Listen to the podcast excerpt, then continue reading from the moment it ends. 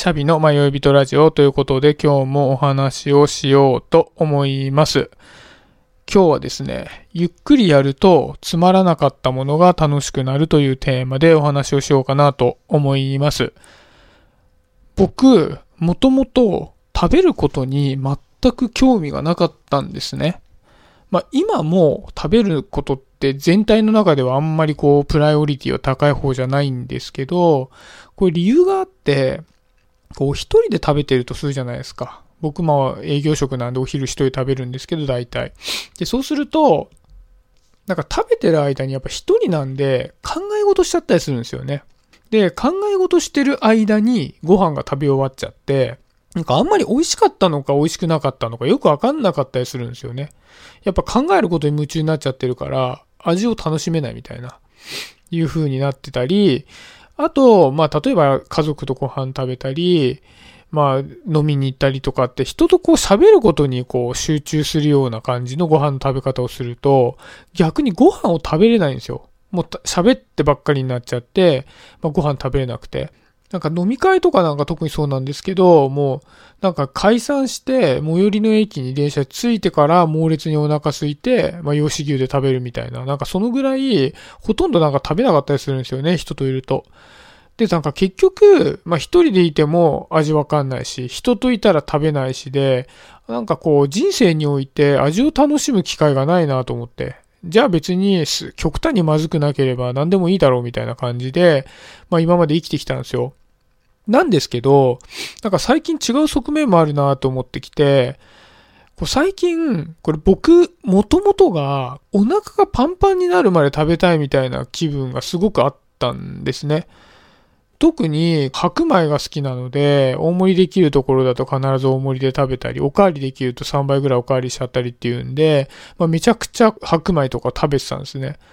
でもそうすると、こう食べた後にもうすっごい体がだるくなったり、眠くなったりするんですよ。ほら、あれってこう、糖分がだるさの原因になってて、こう血糖値が乱高下すると、体のそういった症状になるっていうじゃないですか。で、特にまあご飯って糖分高いから、たくさん食べるとすごい眠くなったりするんですよね。で、あれがもうなんかこう、午後の自分のこう、動きにすごい支障をきたすなと思って、最近やめたんですよね。お腹いっぱい食べるの。で、まあ腹8分目ぐらいにしようみたいな感じで、まあ食べるようになったんですよ。そしたらまああの幸いにして体だるくなって眠くなったりするのもなくなったんで、あ、こっちの方がいいやと思って、まあ今はそんなにこう食べ過ぎないようにしてるんですけど、で、そうしたら、こう食べてる間に考えちゃう癖とか、人といると喋っちゃうのとかを別に特に直そうとはしてないんですけど、食べ物を少し味わえるようになってきたんですよね。腹八分目にしたら。で、これなんでかなと思った時に、お腹いっぱい食べたい時って、急いで食べちゃうんですよね。こう一気に食べた感を味わいたいみたいな。それで、ああ、食ったみたいな感じになりたいから、ものすごいスピードでご飯食べてたんですよ。で、そうすると満腹中枢が満たされる前に、こうどんどんどんどん食べちゃうので、気がついた時にはお腹パンパンになってるみたいな。そんな感じだったんですけど、ご飯をこう減らすと、自分がお腹をいっぱいすることが目的じゃなくなってくるので、必然的にこうご飯食べるスピードがゆっくりになったんですよね。で、そしたらあんまり意識してなかったんですけど、味が結構わかるようになってきて、あ、なんかこれ結構うまいんだな、みたいな。初めて食べたわけじゃないのになんか思ったりして、ああ、なんだなんだと。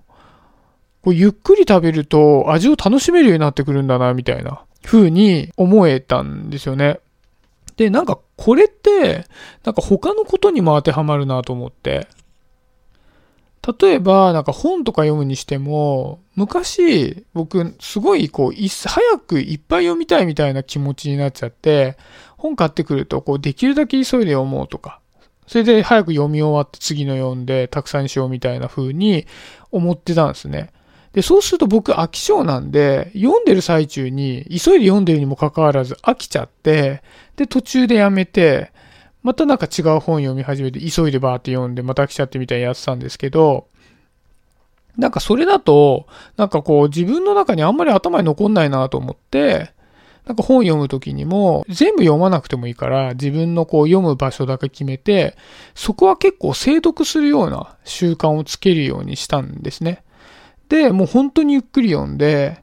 で、なんか少し読んで、なんか自分の中で考えが浮かびそうだったら、ああ、どういうふうに思うかな、この文章に対してなんかどういうふうに自分は考えるかな、みたいなことを考えたり、なんか大事なところをパソコンとかノートとか写したり、なんかそんなことをたまにやるようにすると、まあめちゃくちゃ結果的に時間かかるんですけど、結構その一冊一冊の本を、まあ昔よりも楽しめるようになったり、頭にも入るようになってきたんですよね。で、映画も、まあ映画は結構昔からやってたんですけど、まあ映画見る時間って、まあ2時間のものだったら2時間で読み終わるっていう尺は決まってるんですけど、その後に結構時間をかけて、この映画に対して自分はどういうふうに思ったのかなとかっていうのを考えて、まあ必ず感想にを起こすようにしてるんですよね。で、そうすると、なんか一本の映画も昔よりも随分楽しめるようになってきて、だから昔は一番映画見てた時って多分大学生ぐらいだったと思うんですけど、あんまり文章に起こすまではしてなかったんですよね。とにかくたくさん見たいと思って。で、1日3本とか見てて、それはそれで有意義だったんですけど、なんか結構、感想を書き始めた後の方が、なんか一本の映画に対する味わいがめちゃくちゃ深くなったなぁなんて思うので、やっぱりね、こう共通してるのは、一つの物事に対して、今まで以上に時間をかけてみることによって、楽しさがすごい倍増するみたいなことはあるのかなって思うんですよね。うん、だから、こう今、すごいやってて楽しくないなってことがあった時に、もしかしたらその楽しくないなと思ったことをよりゆっくりやってみたら楽しさがわかるみたいなことも、まああるのかもしれないなと思うんですよね。でね、ただね、ゆっくりやるって飽きやすくもあるんですよね。変な話、一ページ、本では言うと1ページあたりにかける時間が長くなるんで。だから、やっぱりこう、アウトプットみたいなものを中に入れておいた方がいいような気がしますよね。なんかこう、さっき食の話から始めたんですけど、これなんか友達に教わったんですけど、ご飯を食べるときに頭の中で食レポするといいよっていう話を聞いて、で、せっかくゆっくり食べるようになったんで、なんか僕も頭の中で、こう、何かご飯を食べた時に、食レポするようにし始めたんですね。で、例えば昨日とかも、家族で、あの、まあ、カフェでお昼ご飯したんですけど、その時僕サンドイッチ頼んだのを、なんか頭の中で食レポしてたんですよ。なんか喋ってたら家族もさすがにうざいだろうなと思ったんで。で、そしたら、なんかサンドイッチの、なんかパンが普通のよく食べる食パンよりもちょっとしっとりと硬くて、で、それが、あの、具にすごい合ってて相性いいな、みたいな感じのことを頭の中で言ってたら、まあ今でもそういうこう、味が再現できるみたいな感じで、味も覚えてられるし、あ、あの時のサンドイッチ美味しかったな、みたいなのも、なんか感じられたので、ゆっくりやるっていうのと、